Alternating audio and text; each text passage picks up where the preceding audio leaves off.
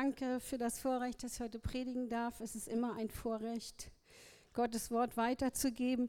Und ich habe seit langer, langer, langer Zeit auf dem Herzen, über unsere ewige Belohnung zu sprechen. Auch die Belohnung, die wir hier haben. Weil für mich ist so wichtig, und Gott hat mir das eigentlich von Anfang an gezeigt, als ich Christ wurde, was über 40 Jahre her ist, dass wir nie ähm, unsere Ewigkeitsperspektive verlieren dürfen. Die Bibel sagt in 1. Korinther 15, wenn wir nur in diesem Leben an Christus glauben, dann sind wir die Ärmsten aller Menschen ja, sondern es ist so wichtig, dass wir, die wir Jesus Christus in uns leben haben und durch uns Leben haben, dass wir eine Ewigkeitsperspektive haben.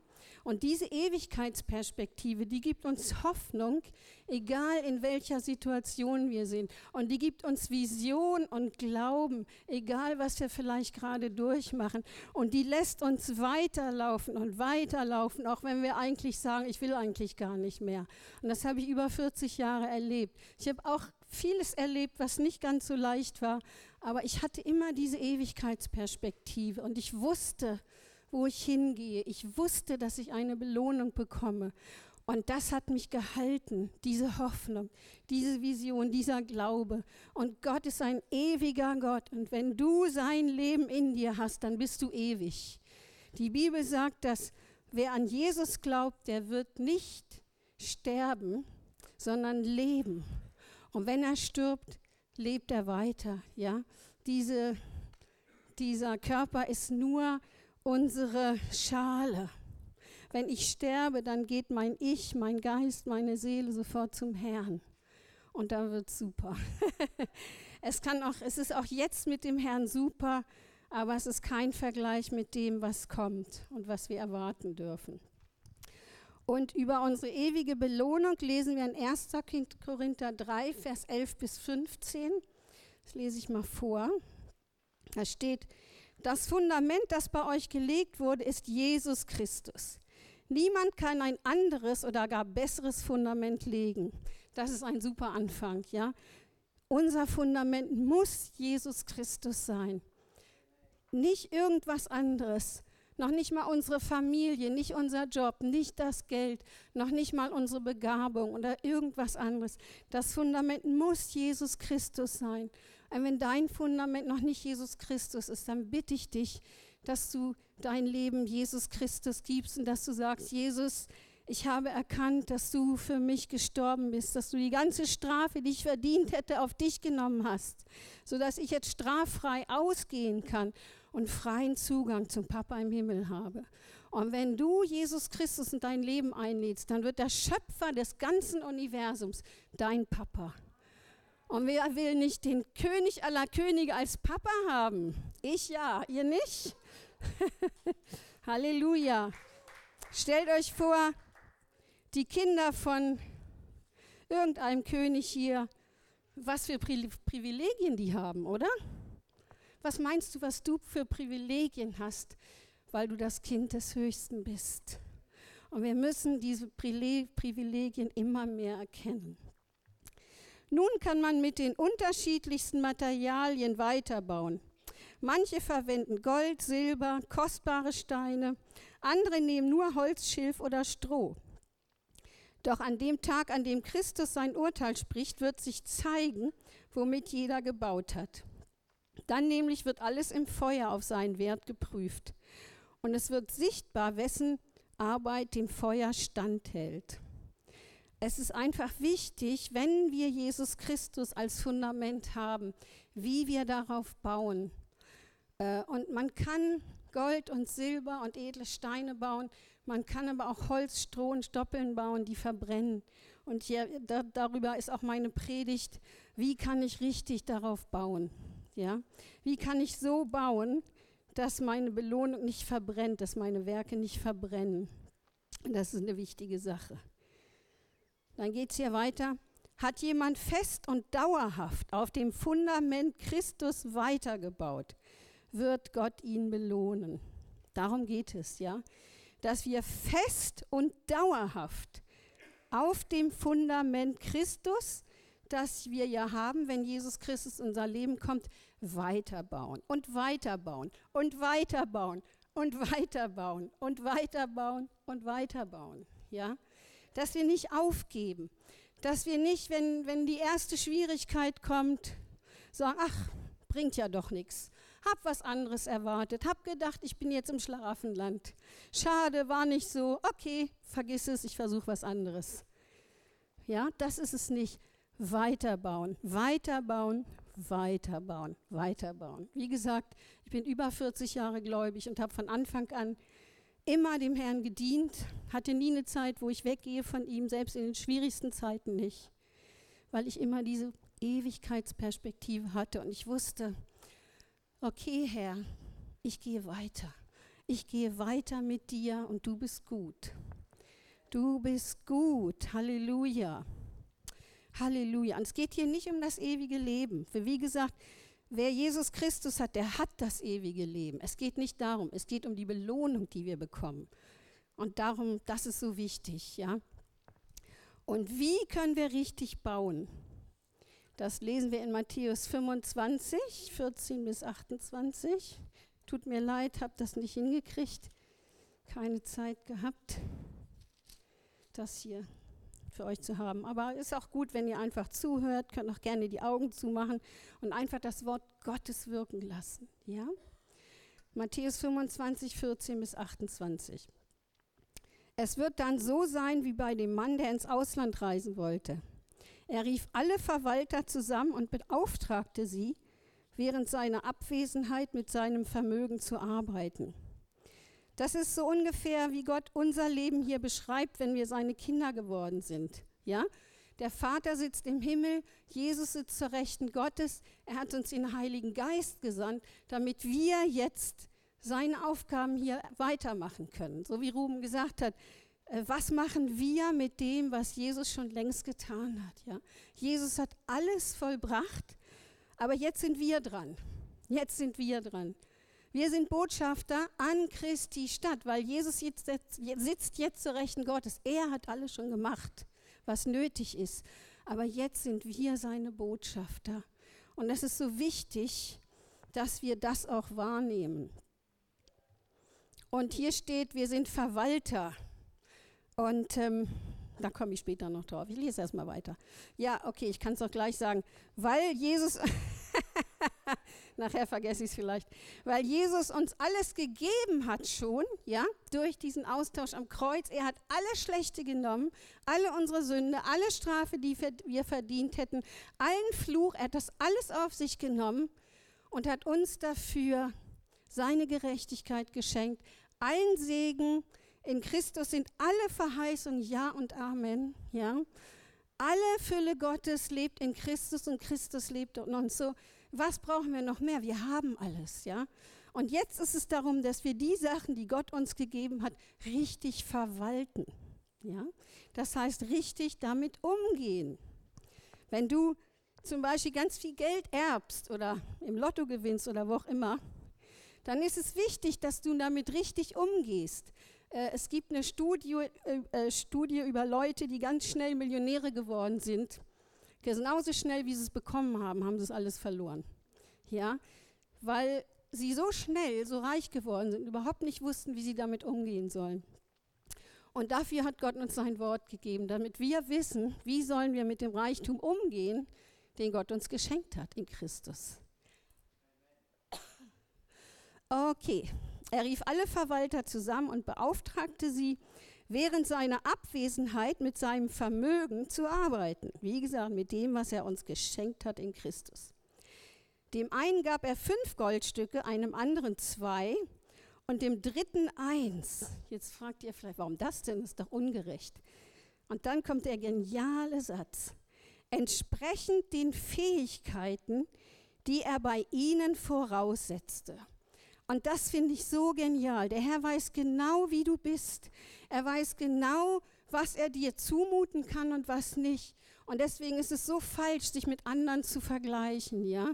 Du bist du, du musst nicht jemand anders sein. Du musst nicht ich sein. Du musst nicht Ruhm sein. Du musst einfach du selbst sein. Gott hat dich geschaffen und er weiß genau, was er mit dir bauen kann hier, ja? So, guck nicht, oh, was macht der, das will ich auch, was macht die, das will ich auch. Nein, der Herr weiß genau, was er dir zutrauen kann, was er dir zumuten kann. Und er überfordert dich nicht. Er fordert uns heraus, weil er möchte, dass wir wachsen. Ja, wenn wir in einem Fitnessstudio sind, wo ich noch nie war in meinem ganzen Leben. ich glaube, das sieht man auch, aber okay. Nicht so wichtig, ist nur die äußere Schale. Jedenfalls, ja, ich weiß, einige finden das ganz schrecklich, aber macht nichts. Jedenfalls, was wollte ich jetzt sagen? Ich habe es vergessen. Ähm, ja, genau. Wenn ich zum Beispiel, wenn ich irgendwann in meinem Leben mal zum Fitnesscenter gehen würde, dann wäre es so, dass ich dort, also ich müsste mich anstrengen, ja, damit meine Muskeln wachsen, müsste ich etwas tun, was ich vorher noch nicht gemacht habe. Ja, und genauso ist es mit den geistlichen Muskeln. Gott überfordert uns nie, aber er fordert uns heraus und gibt uns manchmal Sachen zu tun, die wir noch nie gemacht haben, damit wir geistlich wachsen, damit unsere geistlichen Wurzeln wachsen. Ja, also mach dich nicht abhängig von dem, wo du jetzt bist. Der Herr hat mehr für dich.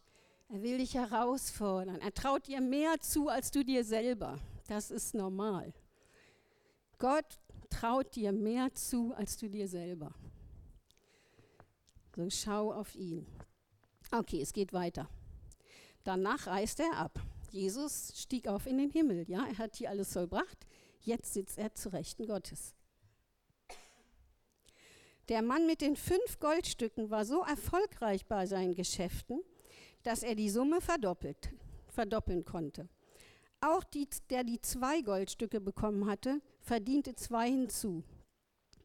Das ist doch gut, ja, dass wir das, was Gott uns gegeben hat, einfach vermehren, ja. Und vermehren heißt, dass wir einfach mit den Gaben, die Gott uns geschenkt hat, wirklich etwas tun und nicht einfach zu Hause sitzen und passiv sind. Der dritte versteckte sein Goldstück an einem sicheren Ort, weil er nichts riskieren wollte. Bist du auch so jemand, der nichts riskieren will? Das ist nicht gut, weil ich gerade gesagt habe, der Herr fordert uns manchmal heraus.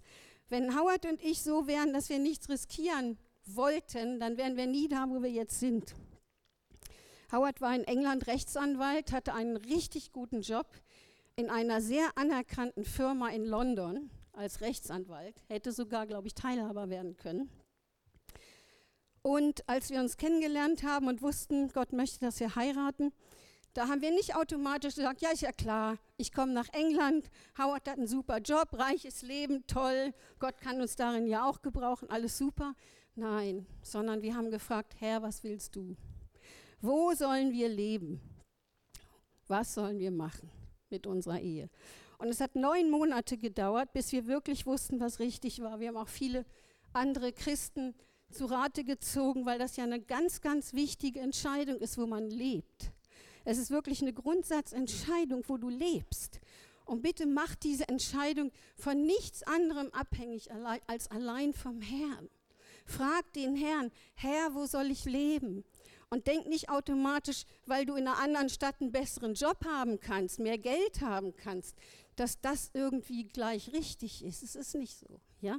Gott hat uns, nach neun Monaten waren wir vollkommen sicher, dass Gott wollte, dass wir in Deutschland leben. Und zwar hat er uns damals schon gesagt, für die Gemeinde. Wir hatten damals keine Ahnung, was das bedeutete, aber wir haben es gemacht im Glauben, weil wir Gott gehört haben. Ja, wir haben nicht, wir haben alles riskiert. Ja, Howard kam nach Deutschland, hatte keine Arbeit, konnte kein Deutsch oder kaum. Ich war noch Studentin, wir hatten kein Geld, aber wir haben Gottes Versorgung erlebt, jeden Tag. Ich könnte euch stundenlang Wunder erzählen über Gottes Versorgung. Jemand hat mal gesagt, was er bestellt, das bezahlt er auch. Und das haben Howard und ich immer erlebt, wirklich immer, immer, immer. Und deswegen, und das ist zum Beispiel das Erste, dass du wirklich den Herrn fragst bei wichtigen Entscheidungen. Herr, wo soll ich leben? Wen soll ich heiraten? Wenn ich jemand anders geheiratet hätte, weil ich gedacht hätte, oh ja, der kann dies toll, der kann das toll, der ist so, der ist so, dann wäre ich auch nicht hier, wo ich jetzt bin. Ich habe Gott gefragt. Gott hat uns beide ganz klar zusammengeleitet, ja?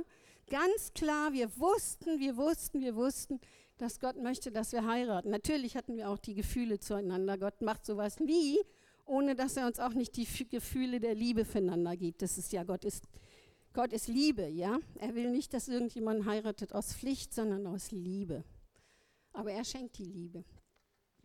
Und weil er wusste, was wir beide zusammen alles für ihn machen würden, ja, hätte ich Nein gesagt und gesagt, ach nee, ich will aber lieber jemand anders, dann wäre ich nicht da, wo ich heute bin, ja, dann hätte ich nicht das für Gott machen können, was ich gemacht habe. So diese Entscheidungen sind so wichtig. Frag den Herrn. Herr, wo soll ich leben? Wen soll ich heiraten? Welche Arbeit soll ich machen? Ja? Ähm, ich bin gelernte Lehrerin, also Realschullehrerin für Englisch und Deutsch. Da kann man auch gut verdienen, Rechtsanwalt und Lehrerin zusammen. Top Job, ja, kann man richtig gut verdienen. Aber wir haben uns entschieden, Gemeinde zu bauen in Göttingen ohne irgendein Einkommen. Und Gott ist einfach so gut, ja. Und es ist so wichtig, auch wenn, und, und auch jetzt habe ich immer wieder die Gelegenheit gehabt, eine Vollzeitstelle zu bekommen, die auch richtig gut gewesen wäre. Und ich habe immer gewusst, nein, das ist es nicht. Ich brauche Zeit für Sozo, ich brauche Zeit für Gemeinde, ich brauche Zeit, einfach andere Dinge zu machen, für die Gott mich berufen hat. Ja. Es ist so wichtig, Gott versorgt uns, er hat mich versorgt so viele Jahre. Und es ist so ein Segen, das zu erleben, wenn man wirklich in Gottes Wille ist, wie er, wie treu er ist, wie gut er ist. Okay, machen wir weiter.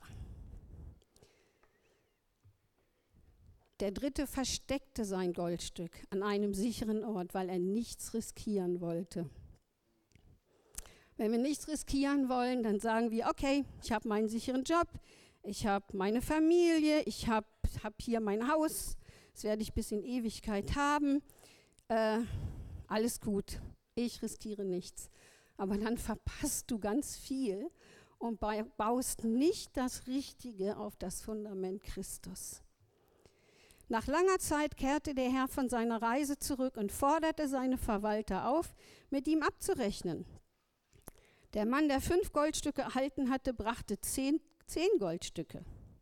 Er sagte, Herr, fünf Goldstücke hast du mir gegeben, hier, ich habe fünf dazu verdient. Da lobte ihn sein Herr, du warst tüchtig und zuverlässig. In kleinen Dingen bist du treu gewesen. Darum werde ich dir größere Aufgaben anvertrauen ich lade dich ein zu meinem Fest. Danach, das ist das Hochzeitsfest übrigens, das wir im Himmel mit Jesus haben werden. Wir sind seine Braut, er ist unser Bräutigam. Und im Himmel gibt es ein riesen Hochzeitsfest für alle, die Christen sind, mit Jesus. Jesus ist unser Bräutigam, auch wenn du ein Mann bist. Du bist ein Teil seiner Braut, ja, er ist der Bräutigam. Und das wird so genial, einfach im Himmel werden wir für immer mit ihm zusammen sein. Nichts wird uns trennen von ihm. Ist jetzt auch schon so. Aber hier gibt es noch Anfechtungen und dies und das. Es gibt alles nicht mehr im Himmel. Amen.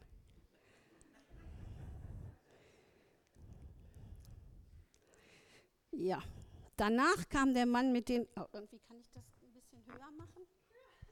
Entschuldigung.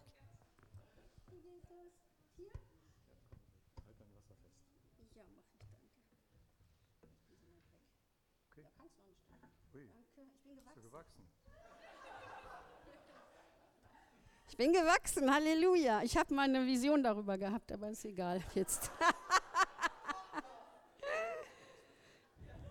ja, ich habe mal eine Vision gehabt, das war in unserem prophetischen Training, da habe ich gesehen, wie ich mit den Füßen auf dem Boden stand und wie mein Körper immer größer, immer größer, immer größer wurde, bis mein Kopf im Himmel war. Und dann hat Gott mir gesagt, so leben wir hier. Mit den Füßen auf der Erde, mit dem Kopf im Himmel. Ja? Amen. So, du bist auch so groß, mit den Füßen fest auf der Erde, mit dem Kopf, den Gedanken, den Gefühlen im Himmel. Du lässt dich vom Himmel beeinflussen in deinen Gedanken und Gefühlen, in deinem Reden, oder? Halleluja, ist das nicht stark? Ja, ich mache weiter. Ich habe ja nicht aufgehört, aber ich mache weiter zu lesen. Okay. Danach kam der Mann mit den zwei Goldstücken. Er berichtete, Herr, ich habe den Betrag verdoppeln können. Da lobt ihn der Herr. Du warst tüchtig und zuverlässig. In kleinen Dingen bist du treu gewesen. Darum werde ich dir größere Aufgaben anvertrauen. Ich lade dich ein zu meinem Fest. Und was hier wichtig ist, dass was ihr seht, dass der, der fünf bekommen hat und die verdoppelt hat, also zehn hatte am Ende, und der, der zwei bekommen hatte und die verdoppelt hatte und vier hatte am Ende, sie haben den gleichen Lohn bekommen, weil sie beide das Beste aus ihrem Leben gemacht haben. Ja? Und deswegen, es geht nicht darum, wie viel du bekommen hast.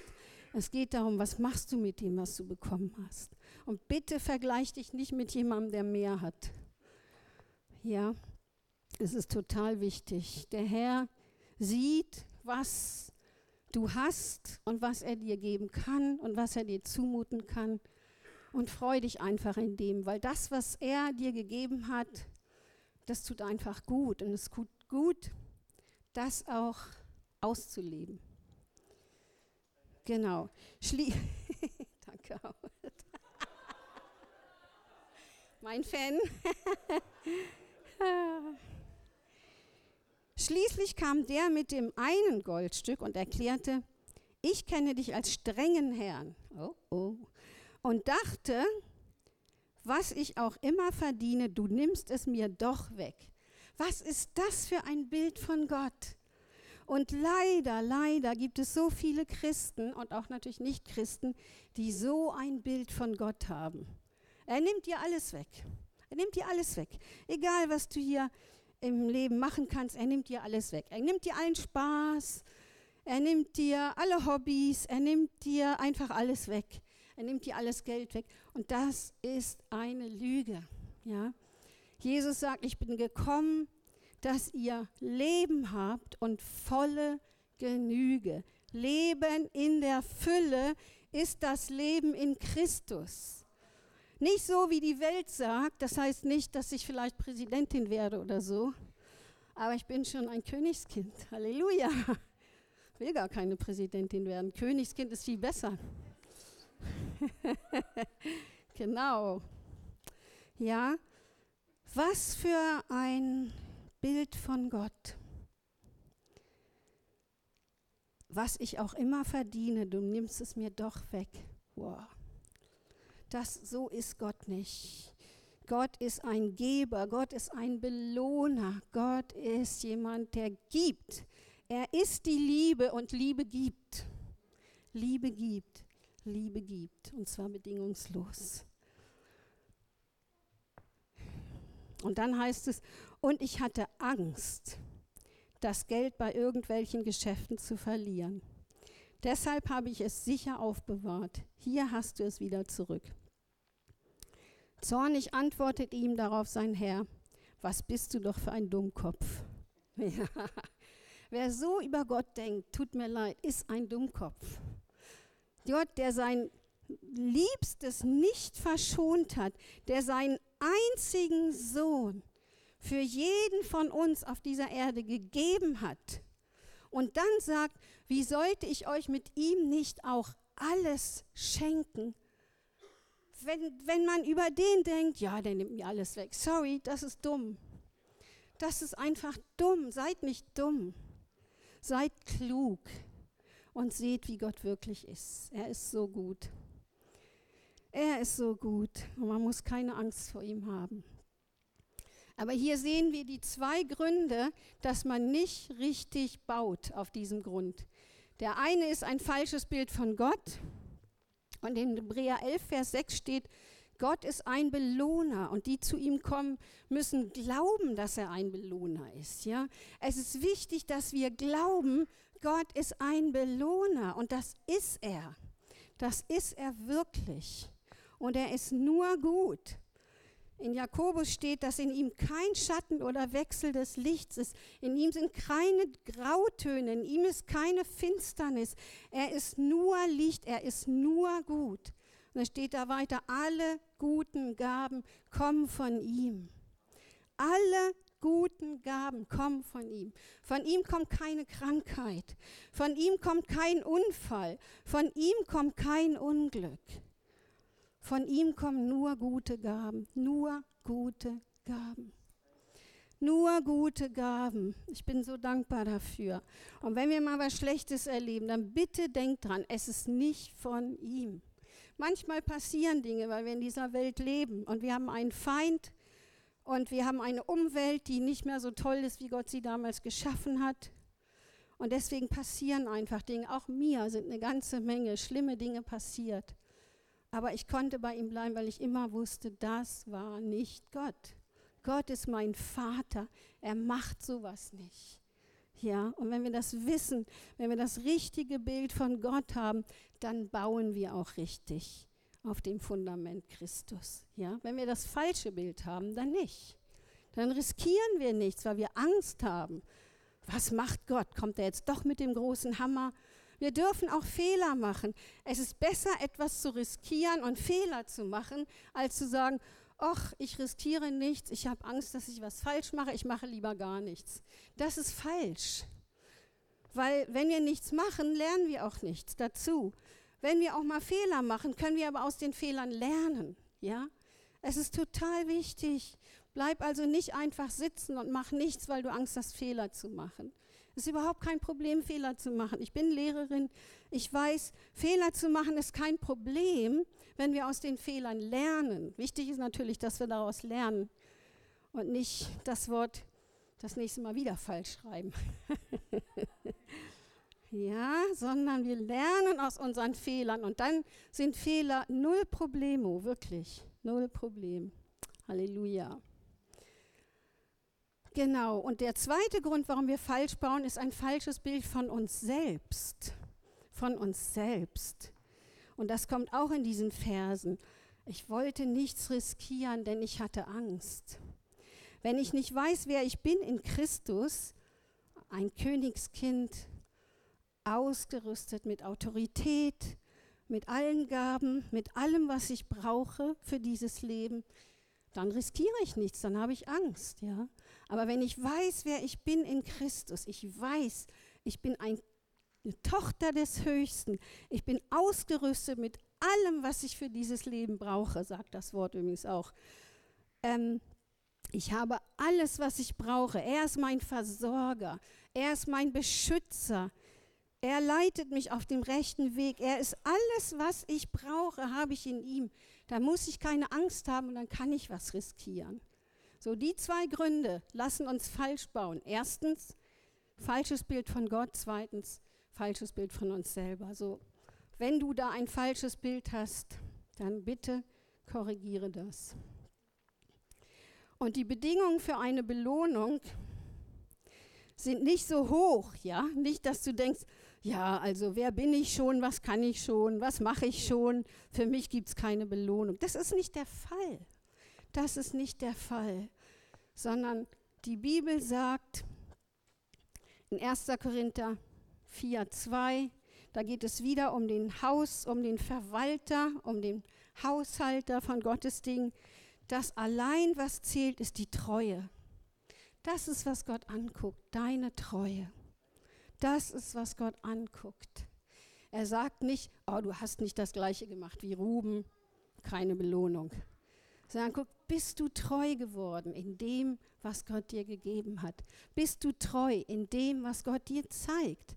Bist du treu, seinen Weg zu gehen, den er dir gezeigt hat? Bist du treu? Das ist das, Treue und Gehorsam. Bist du treu? Das ist alles, was Gott von dir verlangt, damit du eine Belohnung hast. Sei treu. Sei treu in dem, was er dir zeigt. Sei treu mit dem, was er dir gegeben hat. Sei treu. Sei einfach treu und vergleich dich auf gar keinen Fall mit irgendjemand anders. Und sieh nicht diese Belohnung an, wie, wie, wie das so menschlich ist. Ja, Erfolg zählt alles. Ja, wow das ist nicht so bei Gott. Natürlich schenkt Gott uns Erfolg, das sagt er in seinem Wort, aber wir sollen uns da nicht vergleichen und nicht dran messen. Treue zählt. Und es gibt Propheten im Alten Testament, Äh, Jeremia war so einer, das ganze Buch über hat immer prophezeit und zwar immer das Richtige, war immer treu, aber am Ende hatte er nichts vorzuweisen, ja? Weil die Leute haben sich nicht bekehrt. War das Jeremia? Irgendjemand, egal. Jeremia, glaube ich. Und, ähm, und am Ende seines Lebens musste er sagen, ja, habe keinen Erfolg gehabt. Aber nicht bei Gott. Er war, es hat sich kaum jemand bekehrt. Israel hat sich nicht umgewendet zu Gott und so weiter. Aber er war treu. Er war treu in dem, was Gott ihm gesagt hat. Er hat das gemacht, obwohl die Israeliten ihn dann echt verfolgt hatten, weil ihm das nicht gepasst hat, was er gesagt hat von Gott. Ja? Und manchmal ist das so, dass wenn wir treu sind, dass das anderen Menschen nicht passt und dass wir dann auch ein paar Probleme kriegen. Aber bleib treu, bleib treu und guck auf die Belohnung. Ja? Bleib treu. Treue ist das Wichtigste. Und dann, was wir auch in diesem Vers in 1. Korinther schon gelesen haben, 1. Korinther 3, er gibt jedem so viel, wie er weiß, dass er von ihm voraussetzen kann. Ja?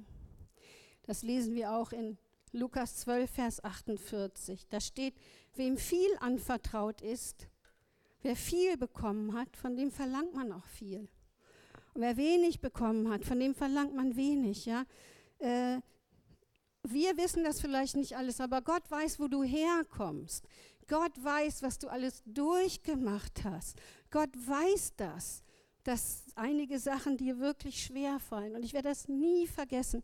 Ich weiß auch, dass ich das hier schon öfter gesagt habe, weil mich das so beeinflusst hat, so beeindruckt hat, was Rick Joyner in einem seiner Bücher geschrieben hat. Und zwar hat er gesagt, dass Gott ihm gezeigt hat, da sind zwei Männer. Eins ist ein Pastorensohn, der natürlich von seinen Eltern alles vorgelebt bekommen hat, alles super, tolle Kindheit und so. Und der hat dann äh, die Gemeinde von seinem Vater übernommen, alles super, Erfolg, alles klasse. Und dann auf der anderen Seite ein Penner, der sich gerade bekehrt hat und dem eine Katze über den Weg lief und er hat es geschafft, sie nicht zu treten. Und Jesus hat, hat Rick Joyner gefragt, was meinst du? Wer hat mehr Belohnung bekommen? Ihr könnt es bestimmt schon raten, der Penner. Weil den Penner das alles gekostet hat, diese Katze nicht zu treten, weil er sein ganzes Leben verbracht hat mit Bitterkeit, mit Ablehnung, mit Hass. Und er war ganz frisch bekehrt, also hatte gerade erst sein Leben Jesus übergeben. Und er hat, er muss, das hat ihn alles gekostet, zu sagen, ich trete jetzt diese Katze nicht so, wie ich schon 50 Jahre gemacht habe. Ich mache das jetzt nicht. Es hat ihn alles gekostet. Und seine Belohnung war groß. Und der Pastorensohn, der alles in die Wiege gelegt gekriegt hat, er hat keinen Preis bezahlt, war für ihn einfach ganz leicht. Er hat das ja, der hat natürlich auch Belohnung gekriegt, aber nicht so viel wie der Penner. Und das hat mich so beeindruckt und das werde ich niemals vergessen, weil Gottes Sicht ist anders als unsere Sicht. Gottes Sicht ist anders als die Sicht von Menschen. Natürlich will Gott, das haben wir ja gelesen in dem äh, Gleichnis, dass wir das verdoppeln, was Gott uns gibt, dass wir damit, dass wir mit unseren Funden wuchern. Ja, Gott möchte das. Aber er sieht auch, woher du kommst und was du durchgemacht hast. Er sieht den Preis, den du bezahlst. Er sieht das. Er sieht das und er belohnt das. Halleluja. Halleluja. In Matthäus 10, Vers 42, da steht, wer einen meiner unbedeutendsten Nachfolge auch nur mit einem Schluck Wasser erfrischt. Danke, Howard. Weil er zu mir gehört. Der wird seinen Lohn erhalten. Darauf könnt ihr euch verlassen. Ist das nicht der Hammer? Howard hat mir Wasser gegeben. Du wirst deinen Lohn erhalten, darauf kannst du dich verlassen. ja. Ich meine, Gott ist so gut. Er, er, er steht nicht und wartet, naja, irgendwann kann ich dich mal belohnen, irgendwann machst du ja wohl hoffentlich endlich was Vernünftiges. Nein, er wartet darauf, dich zu belohnen. Und das kleinste bisschen nimmt er zum Anlass, dich zu belohnen. Ein Glas Wasser für einen Christen, nur ein Glas Wasser, mit der Motivation, weil er zu mir gehört, weil er zu mir gehört, weil du einem anderen Christen etwas Gutes tun willst und du bekommst hohe Belohnung. Ja. Was wir hier sehen, ist die Motivation. Und die Motivation ist alles entscheidend, ist total entscheidend. Zwei Menschen können genau das Gleiche machen. Der eine hat die falsche Motivation und bekommt keine Belohnung. Der andere hat die richtige Motivation und bekommt Belohnung. Ja? Und da lese ich euch mal was vor in Matthäus 6, ein paar Verse. Matthäus 6, 1 bis 2. Hütet euch davor, nur deshalb Gutes zu tun, damit die Leute euch bewundern. So könnt ihr von eurem Vater im Himmel keinen Lohn mehr erwarten. Wenn du einem Armen etwas gibst, mach kein großes Gerede davon, wie es die Heuchler tun. Sie reden davon in allen Gottesdiensten an jeder Straßenecke. Sie wollen wegen ihrer Wohltätigkeit von allen gelobt werden. Das sage ich euch. Diese Leute haben ihren Lohn schon selbst einkassiert. Ja? Wenn, wir mit, wenn wir nur etwas tun, damit andere sagen, oh, das ist ja toll. Boah, bist du klasse. Wow, hätte ich nicht gedacht. Toll. Wow. Dann haben wir schon unseren Lohn bekommen, ja? Nämlich von den Menschen. Aber wenn wir etwas tun, einfach für Gott, weil Gott es uns gesagt hat, weil Gott gesagt hat, mach das, ruf diese Person an, gib da vielleicht ein bisschen Geld hin, hilf dieser Person. Und wir machen kein großes Gerede drum, ja. Wir sagen nicht ein, guck mal, was ich gemacht habe. Oh, findest du das nicht auch toll? Ich bin stolz auf mich, super, klasse. Natürlich dürfen wir das auch, aber, aber das darf nicht unsere Motivation sein. Unsere Motivation ist, dem Herrn zu dienen. Unsere Motivation ist Treue und Gehorsam Gott gegenüber. Ja, und wenn wir nur die Motivation haben, von Menschen gelobt zu werden, dann ist unsere Belohnung im Himmel dahin. Weiter in Vers 5 bis 6. Betet nicht wie die Heuchler. Sie bleiben gern in den Synagogen und an den Straßenecken stehen, um zu beten. Jeder soll es sehen. Ich sage euch, sie haben von Gott nichts zu erwarten. Wenn du beten willst, gehe in dein Zimmer, schließe die Tür hinter dir zu und bete zu deinem Vater. Und dein Vater, der selbst deine geheimsten Gedanken kennt, wird dich erhören. Gott sieht ins Verborgene. Er sieht, was du im Verborgenen tust, wenn du betest, wenn du gibst, wenn du etwas Gutes tust. Gott sieht das alles, was kein Mensch sieht. Und eine Belohnung im Himmel ist dir absolut sicher dafür. Aber wenn du es nur tust, um zu zeigen, wie toll du bist, ja, und was du wieder Tolles gemacht hast, dann ist deine Belohnung dahin, weil du es ja letzten Endes nicht gemacht hast für Gott, sondern für dich, um zu zeigen, wie toll du bist, ja. Und das ist nicht von Gott. Die letzten Verse darüber, ab Vers 16 bis 18. Fastet nicht wie die Heuchler. Sie setzen eine wehleidige Miene auf, damit jeder merkt, was ihnen ihr Glaube wert ist. Oh, ich faste schon fünf Tage. Oh, kannst du mal für mich beten? Oh, ich faste schon so lange. Bete mal für mich bitte. ah, Jesus. das ist dann auch der einzige Lohn, den sie je bekommen werden. Huh. Wort Gottes ist klar. Wenn du fastest, dann pflege dein Äußeres so, dass keiner etwas von deinem Verzicht merkt, außer deinem Vater im Himmel. Dein Vater, der jedes Geheimnis kennt, wird dich belohnen. Dein Vater im Himmel weiß, was du gibst, wie du dienst, wie du liebst. Er schaut ins Verborgene und nichts, was du Gutes hier tust, wird ohne Belohnung sein. Absolut nichts. Wenn du jemanden einfach in den Arm nimmst, weil du merkst, die Person braucht das gerade. Es gibt eine Belohnung im Himmel für dich. Ja, egal was es ist. Jeder Akt der Liebe, der selbstlos ist, den du nicht tust, um von anderen gesehen zu werden, um ein großes Lob zu bekommen. Dafür bekommst du Belohnung. Und ich finde das einfach so toll und das zeigt auch Gottes Liebe, ja. Das ist einfach so stark.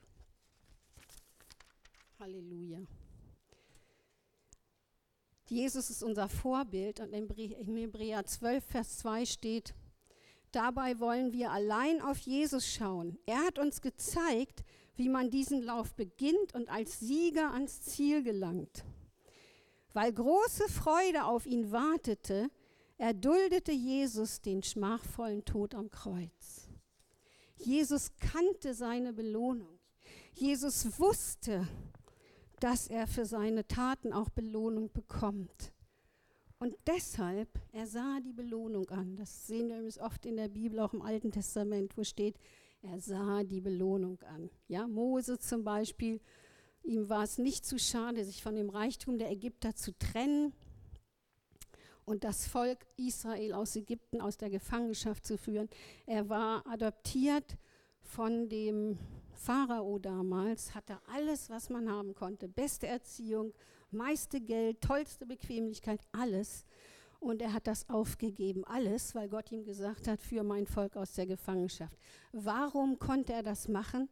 Im Wort Gottes steht, denn er sah auf die Belohnung. Ja?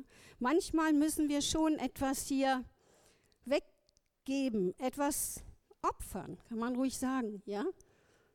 Aber wenn wir auf die Belohnung schauen, dann fällt es uns leicht. Da gibt es noch einen anderen Vers und damit höre ich dann auch auf. 2. Korinther 4, Vers 17. Was wir jetzt leiden, ach so, nee, ich wollte noch ein Zeugnis geben. Sorry, ich bin fast fertig. Was wir jetzt leiden müssen, dauert nicht lange und ist leicht zu ertragen, wenn wir bedenken, welch unendliche, unvorstellbare Herrlichkeit uns erwartet. Ja? Und wie gesagt, manchmal müssen wir hier leiden. Ich habe erlebt, dass ich sehr viel gemobbt wurde in meinen Arbeitsstellen in Göttingen, weil ich gläubig war und weil ich das auch klar gezeigt habe. Ich habe sehr viel erlebt da, wirklich schlimme Sachen. Ja. Ich bin aus einem meinem besten Job, den ich damals hatte, bin ich rausgemobbt worden von der Chefin, weil ich ihr zu ihrem Geburtstag eine Anbetungs-CD geschenkt habe. Ja. Und andere Sachen. Ne? Also das gibt es. In meiner Familie, äh, meine Familie hat mich mehr oder weniger abgeschrieben. Keiner von ihnen war gläubig. Und sie wollten dann wirklich nichts mehr mit mir zu tun haben. Und ich habe am Anfang als ich noch ein ganz junges Gotteskind war, konnte ich das alles nicht verstehen. Ich wollte ja nur, dass sie auch Jesus erleben und wie toll das ist mit ihm. Und dann bin ich so spazieren gegangen und habe ich gesagt, Herr, wie ist das möglich? Was, warum ist das so, dass das so schlimm ist in meiner Familie? Warum ist das so? Und ich habe erst viel später erkannt, dass ja jeder seinen freien Willen hat und Gott niemanden zwingt. Aber was Gott mir in dem Moment gezeigt hat, er hat mir gesagt, für jedes Mal, wo deine Familie dir irgendwas Böses macht und du reagierst richtig, das heißt aus der Liebe. Die Bibel sagt, wir sollen Böses mit Gutem vergelten. Ja? Jedes Mal, wenn du das machst, dann häuft sich im Himmel dein Berg an Diamanten und Edelsteinen. Ich habe dann wirklich ein Bild gehabt, wie neben meinem Haus im Himmel so ein, so ein Berg von Edelsteinen war von, und ähm, wie als mich mein Bruder oder wer auch immer fertig gemacht hat und ich einfach nichts gesagt habe und für ihn innerlich gebetet habe, kam wieder ein Stein auf den Haufen. Ja. ja, und das hat mir geholfen. Das hat mir geholfen, weiterzumachen. Ja. Was wir jetzt leiden müssen, dauert nicht lange im Vergleich zur Ewigkeit und ist leicht zu ertragen, wenn wir bedenken, welch unendliche, unvorstellbare Herrlichkeit uns erwartet. Halleluja. Und die letzte Bibelstelle, Markus 10. Könnt ihr noch? Ich bin auch fast fertig. Danke.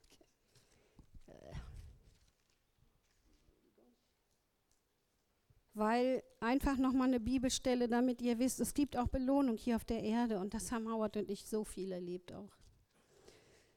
Markus 10, 29 und 30, genau.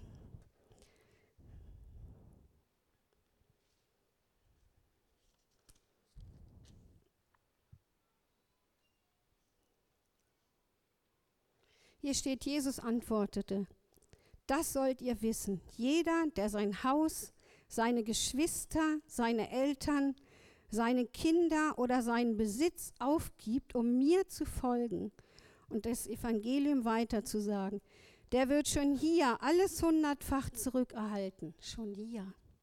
Ein Zuhause, Brüder und Schwestern, Eltern, Kinder und alles, was er zum Leben braucht.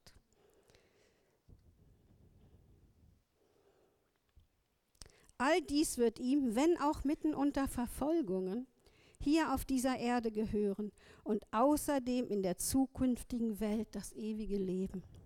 Howard und ich sind Zeugen davon, dass wir hier in diesem Leben schon ganz, ganz viel Belohnung bekommen. Meine Familie war nicht mehr für mich da. Ihr seid meine Familie. Ich habe eine viel größere jetzt.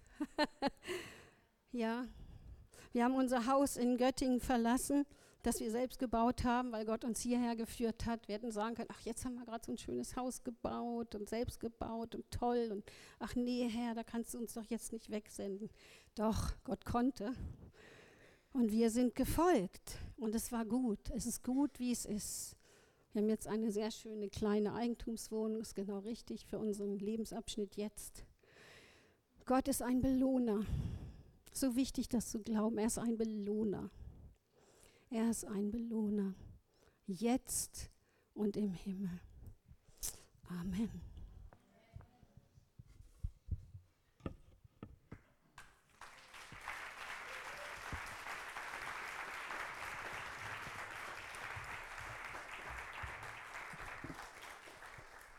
Ich nehme an, dass wir wahrgenommen haben, dass wirklich so ein Mutterherz gesprochen hat zu uns. Ja äh, mit ganz viel Erfahrung. Und ich, wir, wir sind so sehr dankbar für Howard und Gabi, Gabi und Howard, dass sie bei uns sind, jetzt äh, schon viele Jahre. Und äh, ihr Leben spricht, äh, spricht von diesem Gehorsam, spricht von dem, äh, dass sie wirklich Gott begegnet sind. Das ist nicht nur ein Wissen, was sie tragen, sind beides sehr gute Lehrer auch. Ähm, aber sie sprechen weniger von ihrem Wissen als vielmehr von ihrer Offenbarung, die sie haben in den Begegnungen, die sie mit Gott erlebt haben. Und deshalb sind sie Vorbilder, denen man gut nachfolgen kann. Das ist ganz großartig. Schön, dass ihr hier seid. Das ist total prima, ja.